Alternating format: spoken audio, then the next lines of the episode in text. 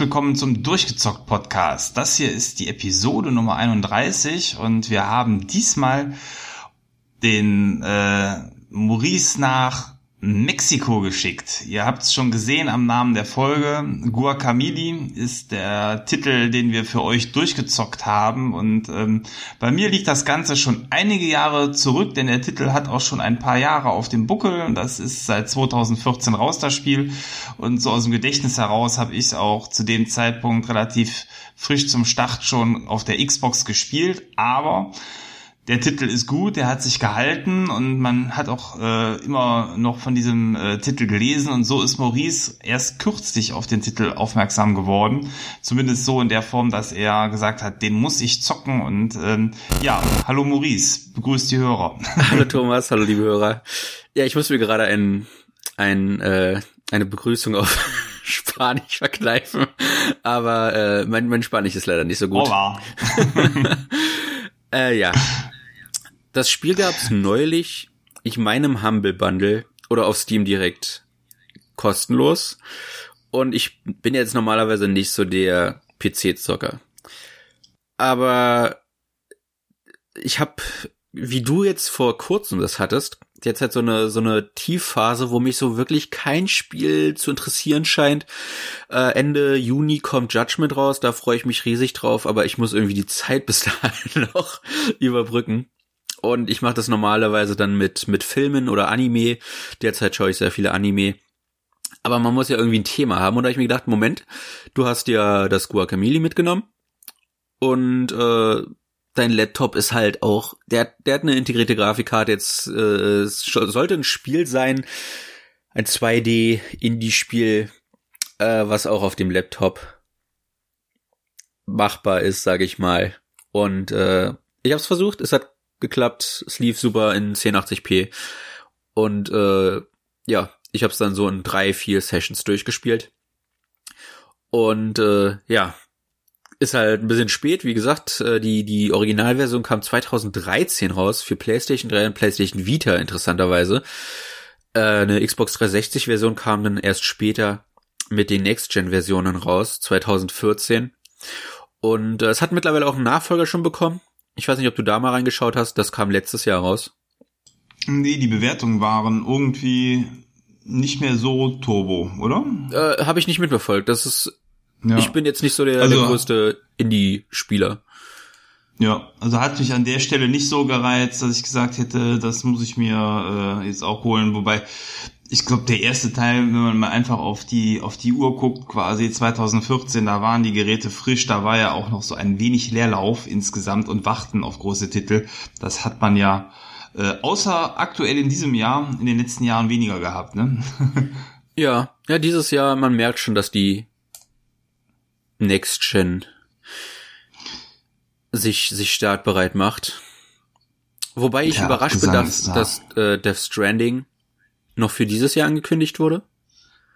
Und ja, habe ich auch mitbekommen. Dass das Call of für Duty. November war das, ne? Wie bitte?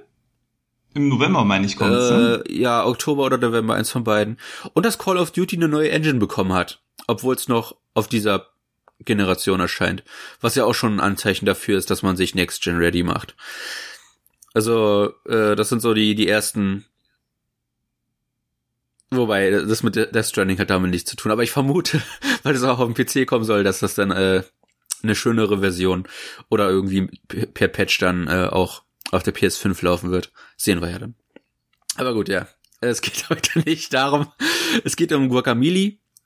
Äh, nicht die Standard-Edition und auch nicht die Gold-Edition, in der die ganzen DLCs vorhanden waren, sondern die Super Turbo Championship Edition. Und ich habe mich gestern ein bisschen eingelesen, weil ich nicht wusste, wo da der Unterschied zur Standardversion ist. Da gab es einen kleinen Aufruhr online, weil das interessanterweise kein Patch oder kein äh, bezahlter DLC ist. Die haben da so viel im Hintergrund geändert, was den Schaden von Gegnern und von den eigenen Kombos angeht, äh, was, was das Leveldesign angeht, was die Gegnerkombinationen in den Arenen angeht, dass sie das separat nochmal verkauft haben. Und das hat die Leute, denke ich, zu Recht aufgeregt, äh, wenn du, wenn du Fan des Spiels bist, dir das gekauft hast mit allen DLCs und dann kommt noch mal eine Ultimate-Version raus, die du dann nicht nachrüsten kannst, sondern noch mal komplett zum äh, was auch immer der Launchpreis war, sagen wir mal 20 Euro, dann noch mal zusätzlich kaufen musst, äh, ist es verständlich, dass sich die Leute darüber aufgeregt haben, dass man das nicht irgendwie dann halt zusätzlich drauf installieren konnte.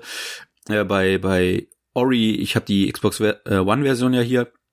Oder ist es denn so schön, dass sie dann separat die normale Version und die andere Version, Definitive Edition heißt sie, glaube ich, äh, dann installieren und dann hast du halt die Option zu sagen, okay, ich will das klassische Spiel spielen, so wie es äh, äh, vor den DLCs war, oder ich will die Variante mit allen DLCs bereits implementiert spielen.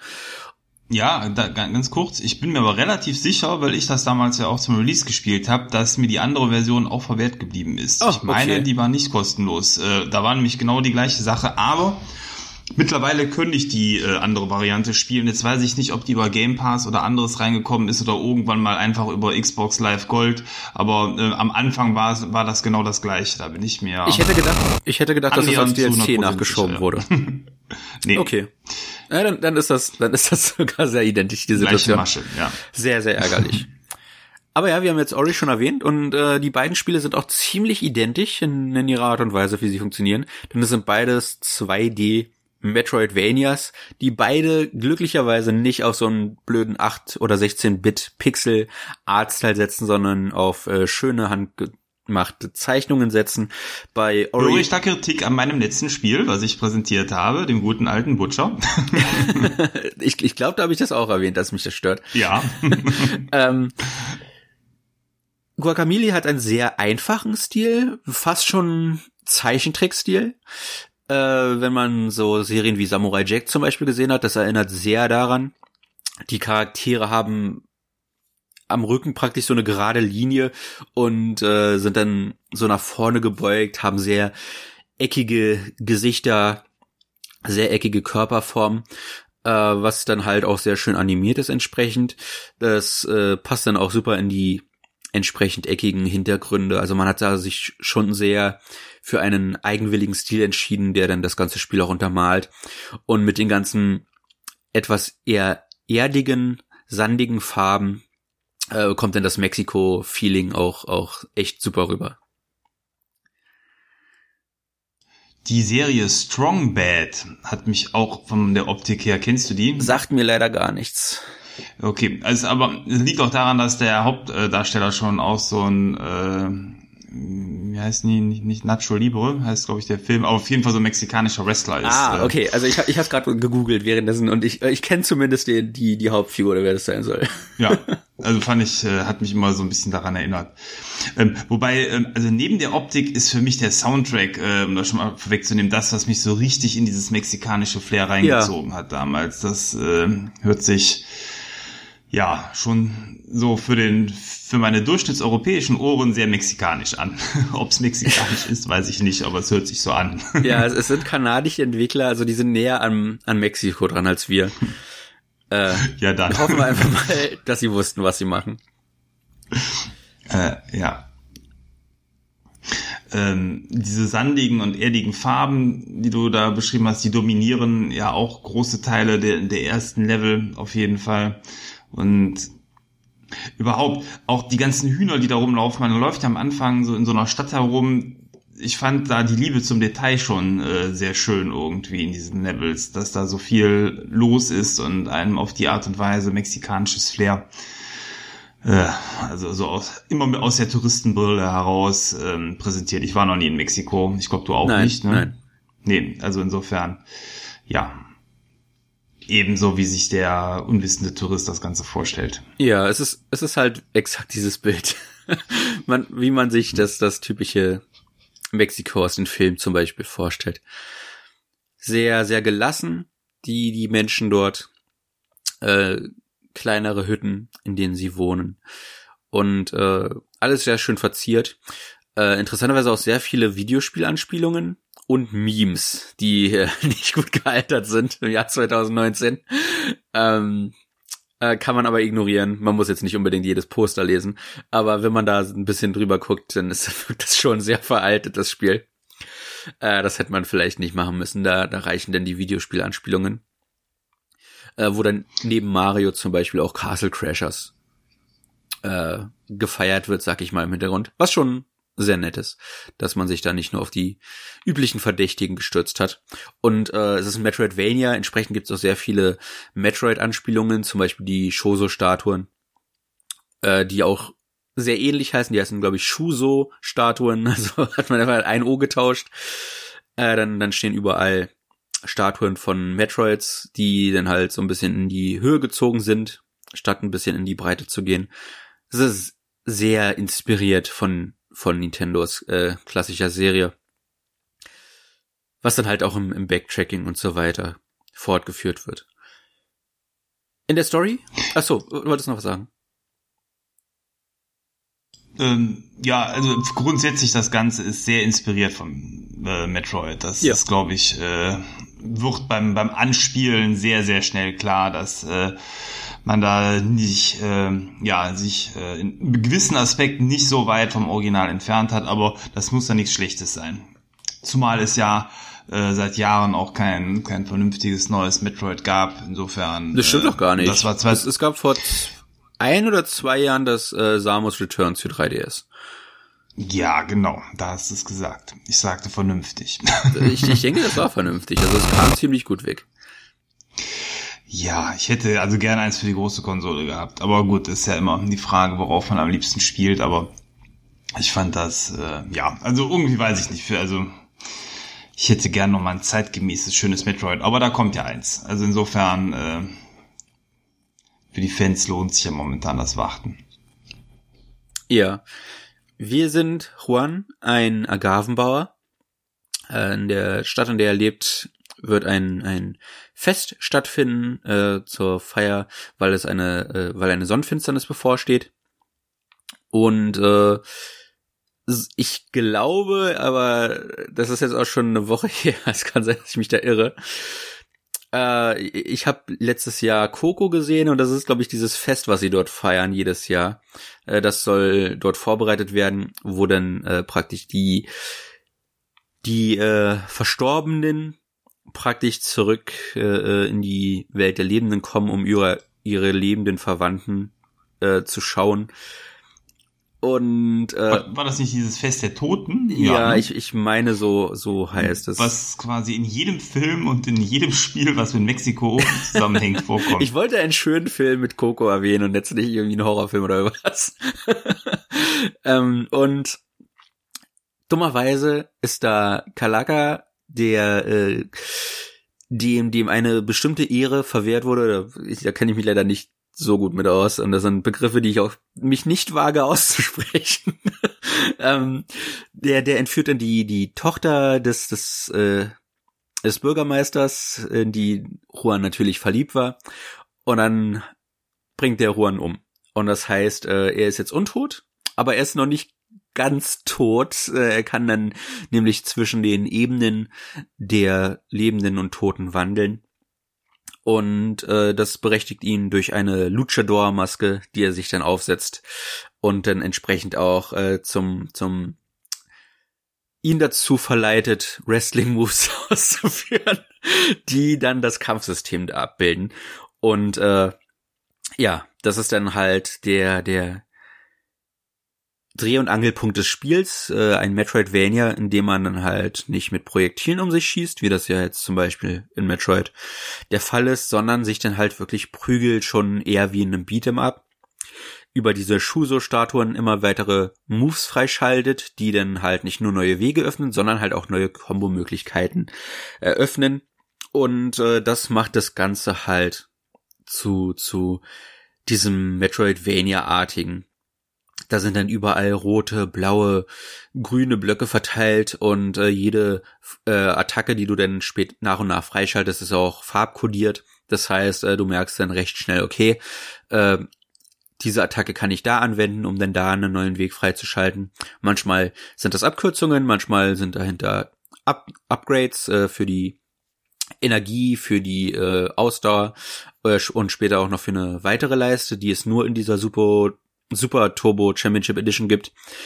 Und äh, manchmal führt das halt aber auch äh, äh, zu, zu optionalen Faden, die es dann halt zum Beispiel nur in der äh, in der neuen Version gibt. Und äh, ja, so entsteht dann halt dieses typische Oh, ich habe das gerade freigeschaltet. Auf der Karte werden mir die farblichen Türen angezeigt. Da war ich ja schon mal und vielleicht ist da ja ein Goodie, was ich gerade brauche. Ich habe jetzt schon zwei von den drei Health Items gesammelt, die ich brauche, um noch einen neuen Container zu bekommen. Dann gehe ich da aber schnell mal hin äh, über das Schnellreisesystem, das es glücklicherweise auch gibt, und äh, hol mir das dann ab. Und äh, die Schnellreise braucht man eigentlich gar nicht. Ich habe es auch nicht benutzt, weil die Karte sehr überschaubar ist. Äh, es ist äh, leider sehr viel, sehr viel ist, ist, ist vielleicht leicht übertrieben. Es ist relativ viel Backtracking drinne, was halt zu der Art und Weise des Spiels gehört. Aber das war so das erste, was mich ein wenig abgeturnt hat, weil das Leveldesign, sag ich mal, jetzt äh, äh, etwas zu offen ist. Also es ist äh, dadurch, dass das Metroid spielt ja oft in so Hüllsystemen und so weiter und so fort. Da hat man relativ guten Überblick, was über einem ist, was links und rechts von einem ist. Und weil man hier viel in der Wüste, in Städten und so weiter herumläuft, äh, hatte ich immer das Gefühl, ah, das sieht auf der Karte so aus, als hätte ich das Areal noch nicht ganz erkundet. Vielleicht ist da noch was und äh, will ich da jetzt aber die Zeit noch einstecken, um, um dann zu gucken, ob da oben noch irgendwas zu finden ist oder lasse ich es lieber. In den meisten Fällen habe ich es dann leider gelassen. ja, ja. Äh, ich, wie gesagt, ist schon was her, dass ich gespielt habe. Ich meine, mich daran erinnern zu können, dass oftmals auch hohe Wände einen irgendwie limitiert haben und irgendwann bekam man so einen Move, wo man diese Wände hochlaufen konnte. Genau. Das hat dann noch mal einiges geöffnet in der Spielwelt. Aber äh, ja, letzten Endes eben so, wie man es kennt von typischen Genrevertretern. Die Welt entblättert sich Stück für Stück und man hat immer diese Stellen, wo man sieht, es geht weiter, wenn man da hoch könnte, aber man kann es im Moment noch nicht. Aber bei mir löst das meistens Neugierde aus, insofern, äh, ja, finde ich das eigentlich ganz schön so geregelt wenn das Backtracking dann zu nervig wird, ist das natürlich blöd. Äh, hab ich aber so bei mir nicht so abgespeichert zumindest, dass es mich genervt hat. Ja, was sehr interessant ist für ein Metroidvania, also zumindest habe ich das so noch nicht mitbekommen, äh, ist, dass es dadurch, dass in den Städten halt auch Menschen rumlaufen, dass du Sidequests hast, was ich sehr interessant fand. Äh, das habe ich in, in anderen Genrevertretern, ich spiele jetzt aber auch nicht so viele Metroidvanias, äh, noch nicht mitbekommen, dass sie das machen. Äh, was ich sehr angenehm fand. Ich habe jetzt auch nicht wirklich alle gelöst, aber die, die machbar waren, habe ich mitgenommen.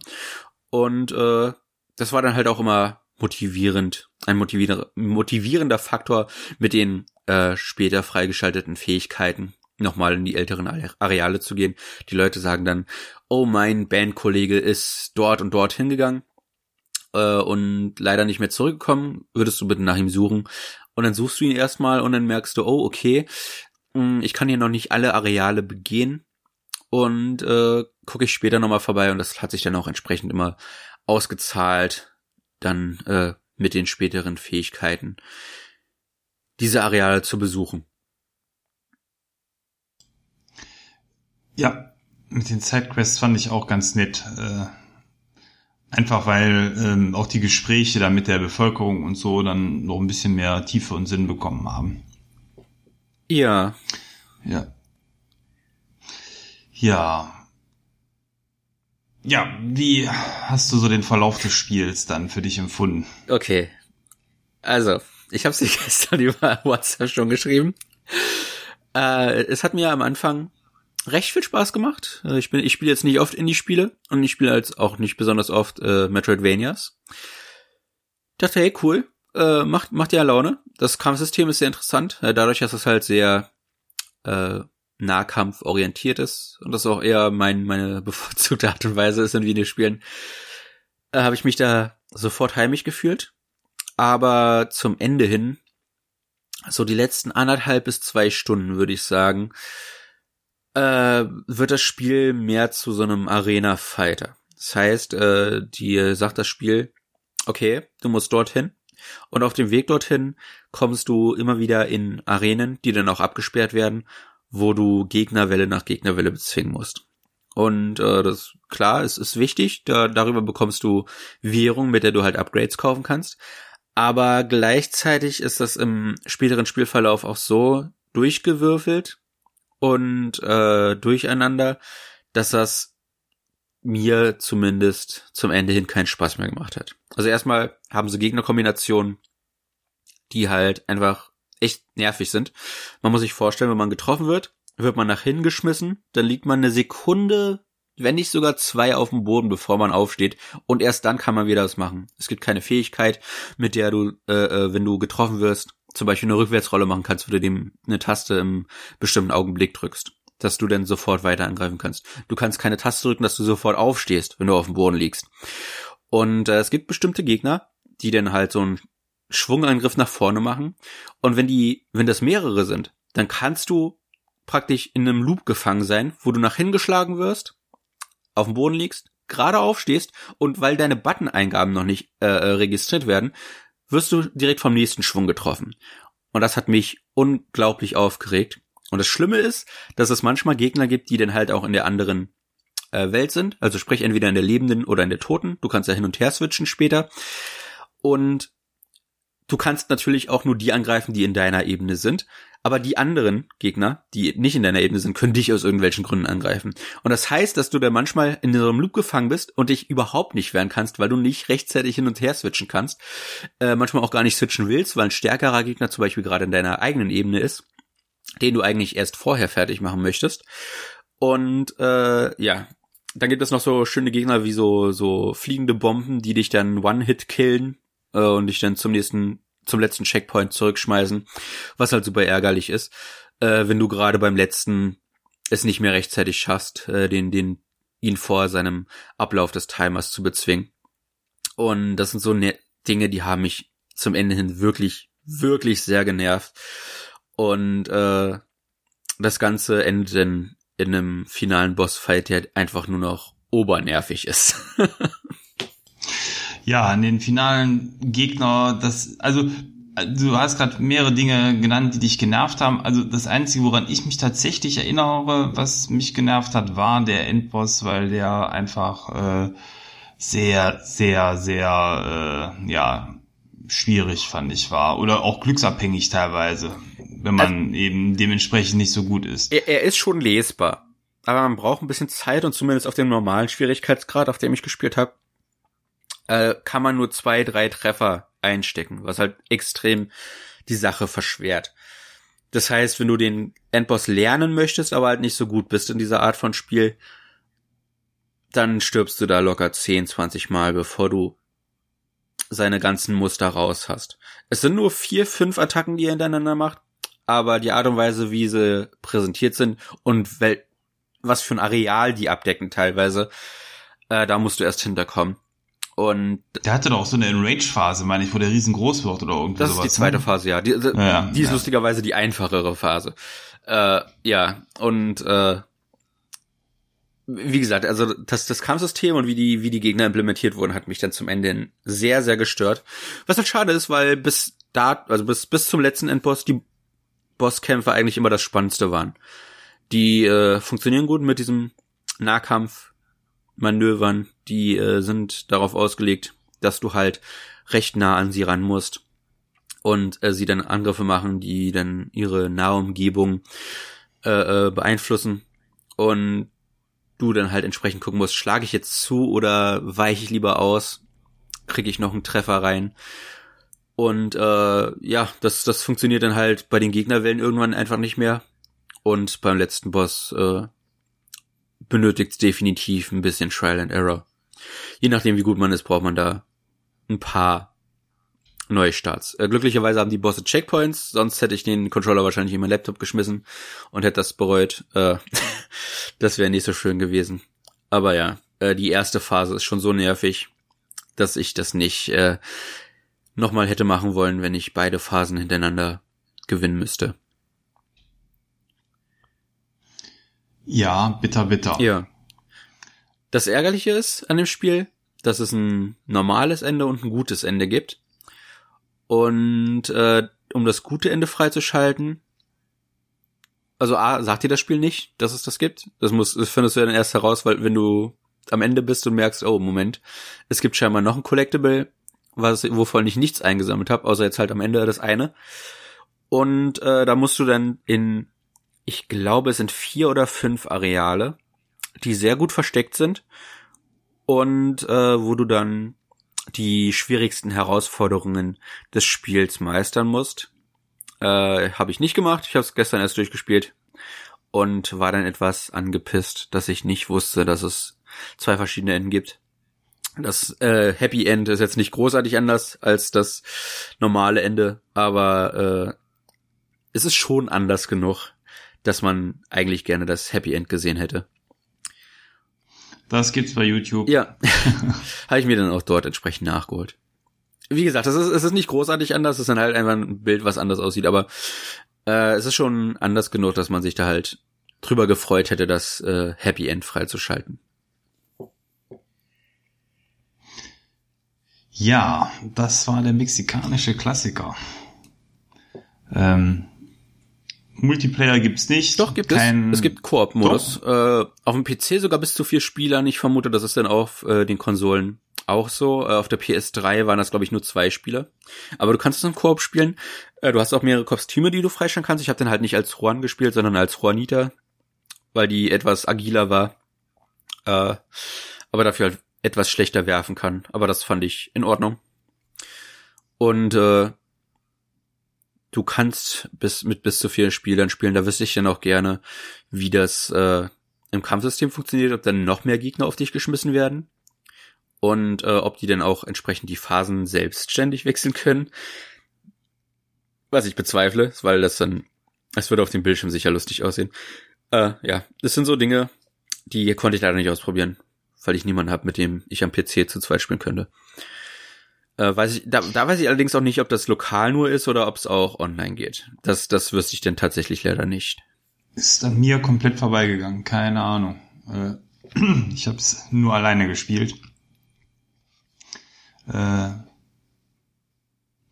wie hast du es überhaupt gespielt? Äh, mit welchem Pad? Mit dem Xbox 360 Pad. Mit dem 360 Pad, ja. Dann ist, ist ja auch nach wie vor bestens geeignet eigentlich für, für solche Spiele. Ja. Ähm, ja. Hast du noch irgendwas äh, zu dem Titel, was du loswerden möchtest? Äh, ich ich würde es wirklich nur den Leuten empfehlen, denen es auf jeden Fall nach einem neuen Metroidvania juckt in den Fingern, aber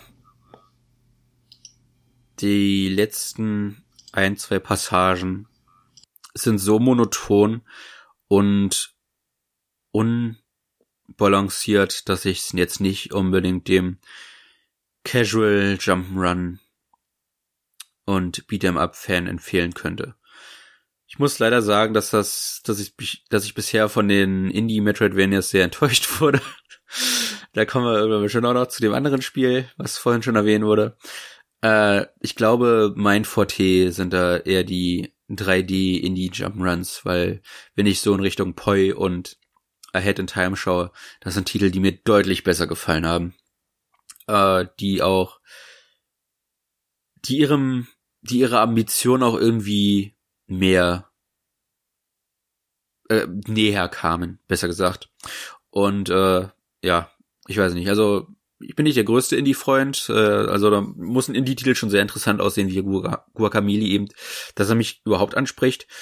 Aber ich habe das Gefühl, dass den Entwicklern halt oft einfach ein Team fehlt, die denen sagt, Leute, guck mal, äh, zum Ende hin wird das unfair, wenn man es so und so gespielt hat. Man kann nicht davon ausgehen, dass äh, jeder Spieler alle Upgrades mitnimmt. Äh, das ist ein bisschen, sind ein bisschen zu viele Gegner oder diese Mischung ist nicht gut. Man merkt, dass das halt in die Entwickler sind, die keine Q&A-Teams haben, die keine Spieletester haben, die also nicht nicht so viele Spieletester haben, wie das jetzt ein AAA-Studio hätte. Und äh, ich finde, dass das sich oft bemerkbar macht im Spieldesign. Und das ist das, was mich halt leider immer wieder von Indie-Spielen, wenn ich es dann versuche, am Ende hin abschreckt. Und äh, ja, es ist schade, aber alles Geschmackssache und mir schmeckt's leider nicht so richtig. Gut, da wird irgendwo eben alleine im Vergleich zu so einem großen äh, Nintendo Metroid äh, weniger Geld hinterstecken. Wahrscheinlich sind dann die Mittel was begrenzt, aber bei mir hat es trotzdem für viel Spaß gesorgt. Und gut, ein Ori, was ja über Microsoft gepublished wurde, da ist zumindest Geld wahrscheinlich eher das geringere Problem dann an der Stelle gewesen, aber da äh, ja, haben sich die Geister dann ja bei uns auch ein wenig dran geschieden. Äh, ja, also der Titel ist günstig. Wer will, kann einfach reinschauen. Und äh, ja, vielleicht haben einfach auch schon viele Spieler oder äh, Hörer den Titel bereits einmal angezockt, weil er ja schon ein wenig in die Jahre gekommen ist. Okay, dann würde ich sagen, äh, gehen wir gleich nach einer guten halben Stunde äh, zum Outro über. Bis gleich.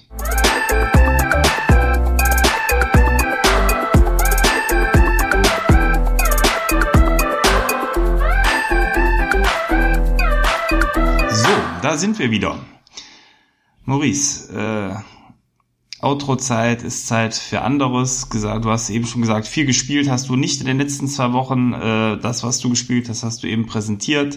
Äh, was hat dich ansonsten so in den letzten zwei Wochen bewegt, beziehungsweise wo führt die Zukunft hin? Weil wir haben heute bei der Aufnahme den 2.6. Äh, planmäßig kommt der Podcast in einer Woche nein, nein, heraus. Wir haben letzte Woche übersprungen, die Folge kommt heute noch raus.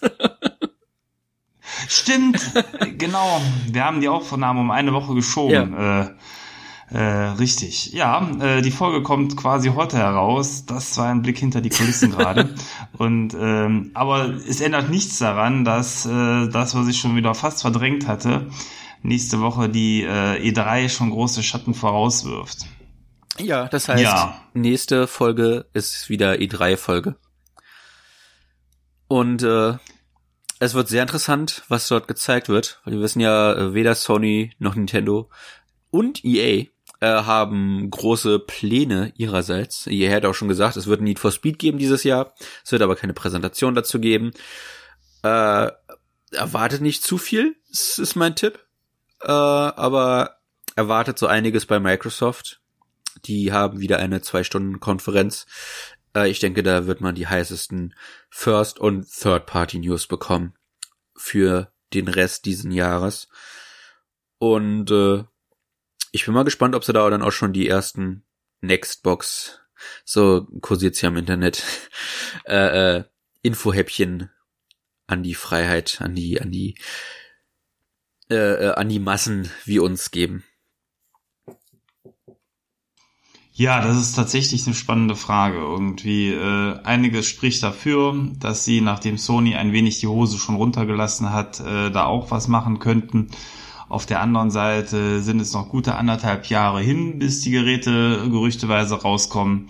Ähm, es liegt noch ein komplettes Weihnachtsgeschäft vor uns und ähm, ja, die Frage ist, ist dieses Jahr ein Jahr zu früh für weitere Infos oder wie sieht's aus? Weil an sich wäre nächstes Jahr quasi genau zur gleichen Zeit wie jetzt auch noch rechtzeitig die Gelegenheit, nachdem man vielleicht im Frühjahr schon mal wieder mit einer Sondersendung was angeteasert hat, dann in die Vollen zu gehen. Ähm, ich würde mich natürlich freuen, wenn wir was sehen, aber meine Erwartungshaltung ist tatsächlich mittlerweile eher gering.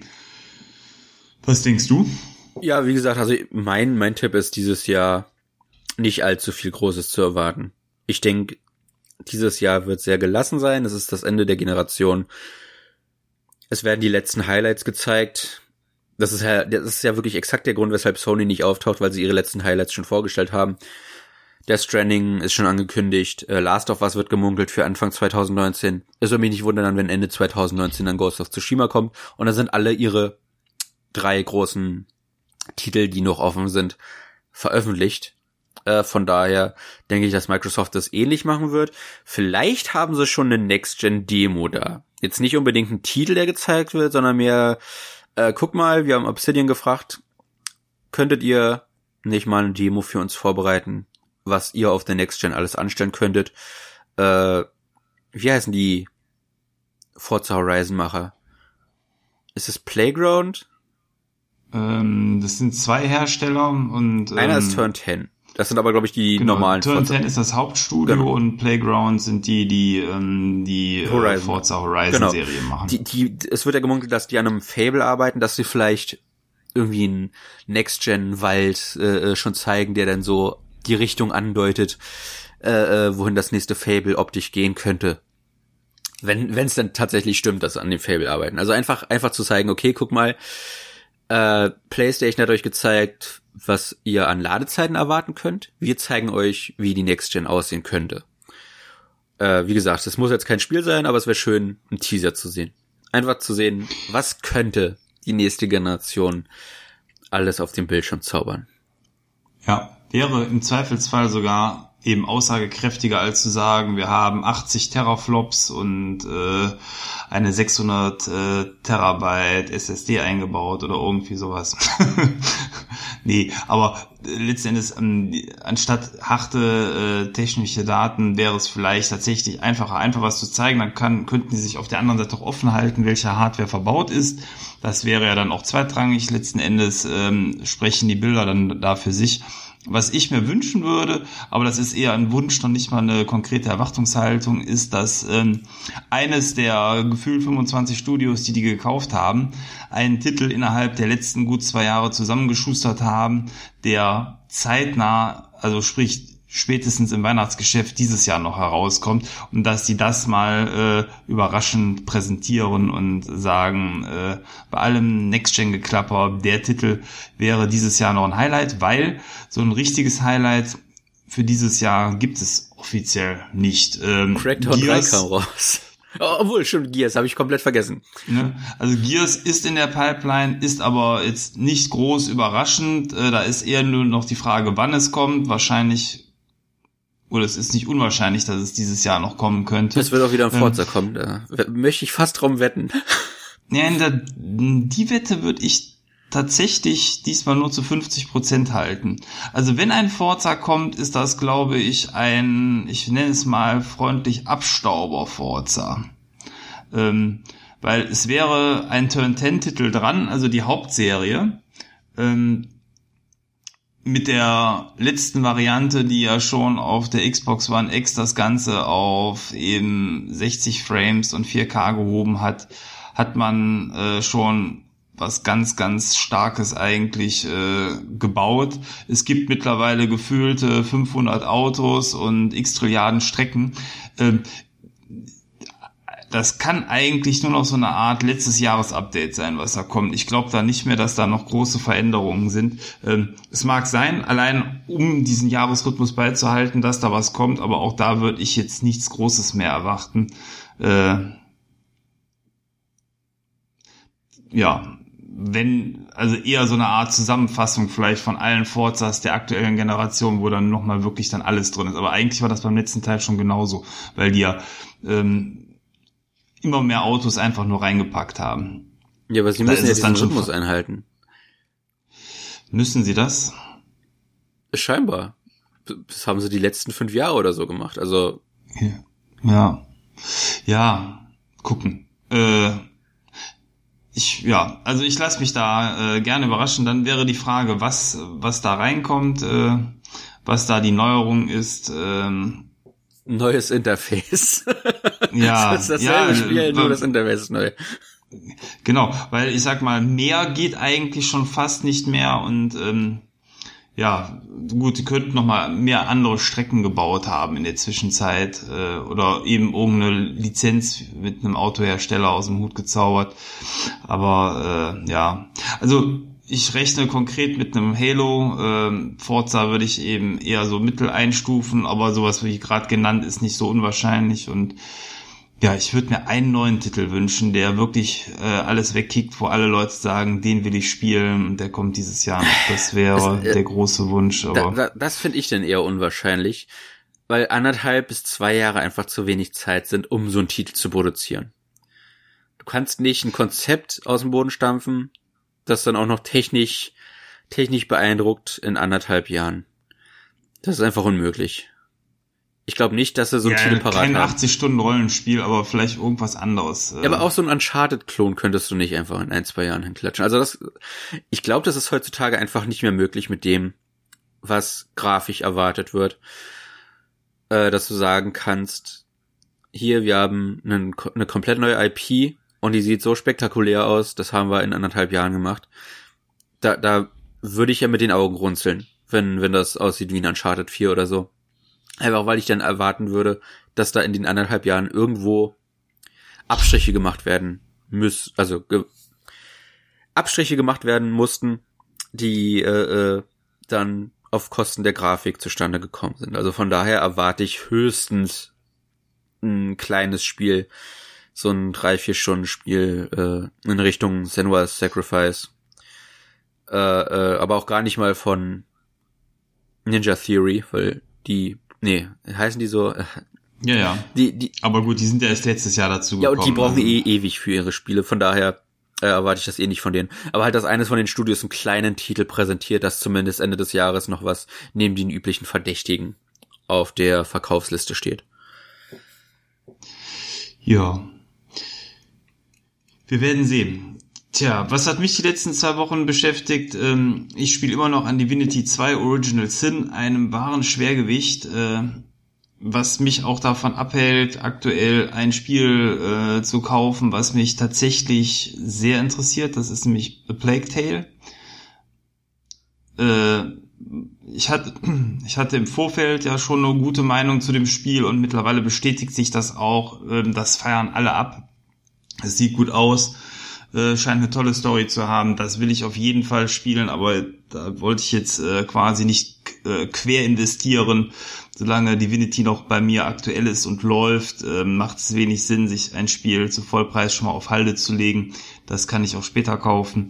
Ähm, aber da bin ich auf jeden Fall noch äh, dran interessiert und ich hoffe, es macht mir Spaß. Ähm, da werde ich zukünftig nochmal von erzählen. Das Einzige, was ich äh, im Sonderangebot äh, gekauft habe bei Steam äh, letztens war, da musste ich einfach zuschlagen. Ein alter Klassiker, nämlich Space Marine für äh, den PC. Das ist dieses Gears of War-artige Spiel, was mittlerweile auch schon bestimmt vier, fünf Jahre auf dem Buckel hat. Das kam auf der 360 noch raus, ist sogar älter. Genau. Und das war nämlich der Punkt. Ich weiß noch, damals auf der 360 war das technisch schon eher so meh. Das war einer der späten Titel, die nicht mehr richtig rund liefen, warum ich mir das damals auch nicht geholt habe. Ähm, und ich habe eigentlich bis letzte Woche, wo ich mir das jetzt für den PC geholt habe, immer noch gehofft, dass der Titel endlich mal in die Rückwärtskompatibilität der Xbox One X kommt. Ist aber bis jetzt immer noch nicht passiert. Und das gab's für fünf Euro bei Steam und ähm, ich habe es geholt und es läuft auf dem PC, auf der aktuellen Hardware, die ich habe, die jetzt auch nicht die neueste ist, aber in äh, dieser WQHD, also 2500 mal noch was, äh, Auflösung auf dem Monitor richtig fett mit 60 Frames und äh, ruckelfrei und tollen Details, äh, super Schatten. Also ich freue mich, das ist tatsächlich jetzt in einer echt guten Variante, weil auf der Xbox 360 damals war es schon nicht schön und es wäre jetzt auch nicht viel schöner geworden. Also da hätte, wenn so ein X-Update hergemusst, ähm, kann ich es jetzt spielen. Ich habe es äh, bisher mal so eine halbe Stunde, dreiviertel Stunde angespielt. Äh, es gefällt mir auch das werde ich auf jeden Fall zukünftig dann auch nochmal spielen. Ähm, ja, da, das sind so die Dinge immer, wo ich mir dann denke, da hat der PC das Spiel dann natürlich schon seine Stärken aus. Äh, für fünf Euro so ein Titel auf der Konsole kriegt man eher selten. Und hat dann auch noch gleichzeitig eben so ein grafisches Update. Das ist tatsächlich dann der Plattformvorteil. Und gespielt habe ich es äh, dann mit dem aktuellen Xbox One Pad, das kann man ja netterweise per Kabel dann auch an den PC anschließen. Ich denke schon, dass du es für den Preis bekommen würdest, dank dem Gebrauchtmarkt. Aber ich glaube halt nicht, dass du das aufgrund mangelndes X-Supports entsprechend schön spielen könntest. Ich habe es damals auch gespielt auf der 360. Es hat mir sehr viel Spaß gemacht, aber ich fand es sehr langatmig und habe es entsprechend nie durchgespielt, weil es mir irgendwann einfach zu langweilig wurde. Es ist halt wirklich immer dasselbe. Du, du kommst in Räume rein, schlachtest die Gegner ab und dann hast du eine minimale Puzzlepassage und wenn ich Puzzle meine ist, geh zu, geh dorthin, drück da den Schalter und dann geh zurück. Äh, und dann kommst du schon in die nächste Arena, wo du Welle nach Welle ersch erschlägst. Und ähm, in der ersten Hälfte kämpfst du gegen diese Orks und du kämpfst aber auch noch gegen diese anderen Space Marines, die ähm, Die Chaos Marines. Genau, Chaos aber die habe ich nie Marines, hm. gesehen und die sollen in der zweiten Hälfte auftauchen. Also also habe ich vielleicht so die erste Hälfte des Spiels gesehen. Ich fand's sau langatmig. Also ich ich wollt's lieben, weil ich finde die Ästhetik der Space Marines sau geil. Ich habe Warhammer 40k geliebt, äh, das das ähm, Strategiespiel, aber in das Teil irgendwann hat mich es, irgendwann war leider einfach die Luft raus. Ich hoffe, du hast da mehr Spaß dran, äh, als ich den damals hatte. In der kurzen Spielzeit, die ich bisher hatte, gab es für mich noch keine Wiederholung im großen Stil, deswegen mal gucken. Äh, ja, an, ansonsten bei fünf Euro habe ich so nicht so viel falsch gemacht. Ja, ich hab's, ich hab's letztens auch im Humble, Humble, Humble Bundle gesehen. Äh, da, da gibt's für 10 Euro eine Complete Edition. Ich wusste gar nicht, was da für DLC alles rausgekommen ist. Ich glaube, die DLC-Liste war irgendwie 20 Punkte lang. Und dann konntest du die Standardversion mitnehmen für 5 Euro. Oder äh, habe ich mich dann auch vielleicht verarscht gefühlt? Hätte ich lieber die 10 Euro investiert. Äh, ich habe es dann aber gelassen. Ich habe es nämlich auch gesehen im Sale. Und äh, weil ich, wie gesagt, etwas schlechtere Erfahrungen damit gemacht habe. Wobei es mir gefallen hat, äh, zu dem Punkt, wo ich es gespielt habe, äh, wollte ich eigentlich nicht nochmal machen. Ja, wobei ich habe die ähm, ganzen Add-ons auch gesehen.